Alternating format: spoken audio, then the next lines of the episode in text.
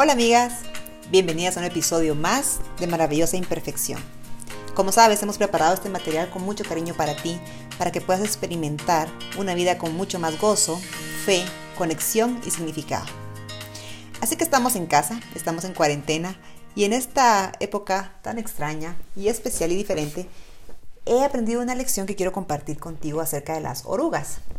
Así es, de las orugas. Fíjate que recientemente leí acerca de un experimento que el biólogo John Fabre hizo con orugas y resulta que ellas están programadas para caminar en fila y seguirse una a la otra ciegamente, porque siempre va a haber una que lidera al grupo para buscar alimento y entonces las demás solo deben preocuparse por seguir a la que llevan enfrente. Son muy similares a las ovejas, que solamente se deben preocupar por seguir la colita que llevan enfrente.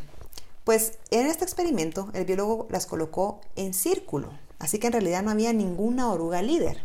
Y dentro del círculo colocó su alimento favorito, las hojas del pino.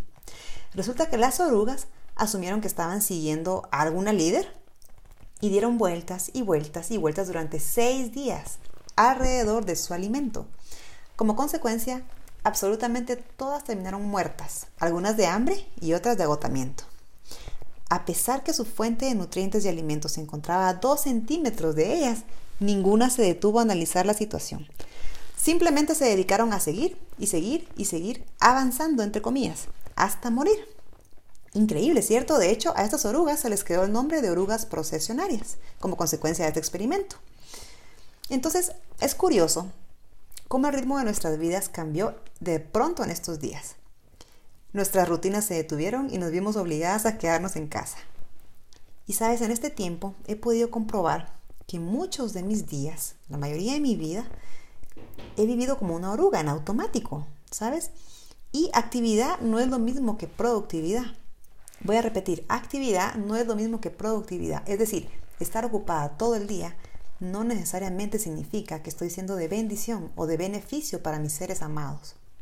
Entonces, yo sospecho que Dios ha permitido esta cuarentena, este distanciamiento social, para que sea un tiempo de reflexión y de evaluar nuestras vidas.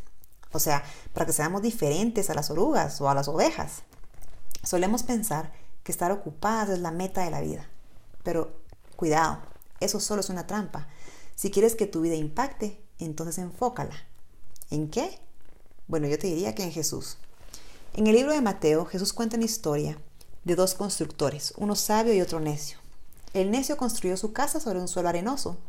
Entonces cuando la tormenta viene, la casa se hace pedazos. Jesús dice que las personas que lo escuchamos, que escuchamos sus enseñanzas y no las ponemos en práctica, somos igual al constructor necio. El sabio, en cambio, construye su casa sobre roca sólida. Así, cuando llegan los vientos y las lluvias, su casa se mantiene firme. Hmm, interesante, ¿cierto?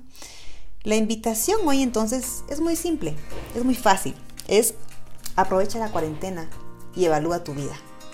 ¿Será que estamos ocupadas, atareadas, a punto de morir de agotamiento igual que las orugas? ¿Será que somos el constructor necio o somos el constructor sabio?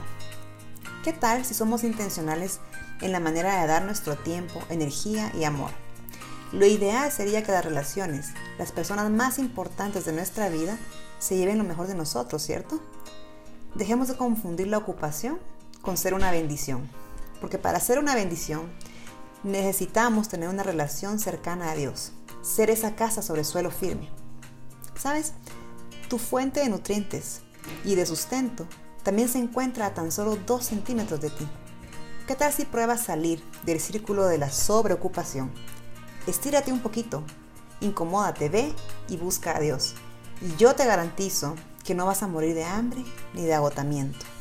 Todo lo contrario, tu alma va a quedar más que satisfecha y vas a experimentar esa paz que todo ser humano busca desesperadamente. Esa paz que Dios promete y que sobrepasa todo entendimiento. Así que pon a prueba y verás. Pon a Jesús en el centro de tu vida y todo va a cambiar. Un abrazo y hasta la próxima.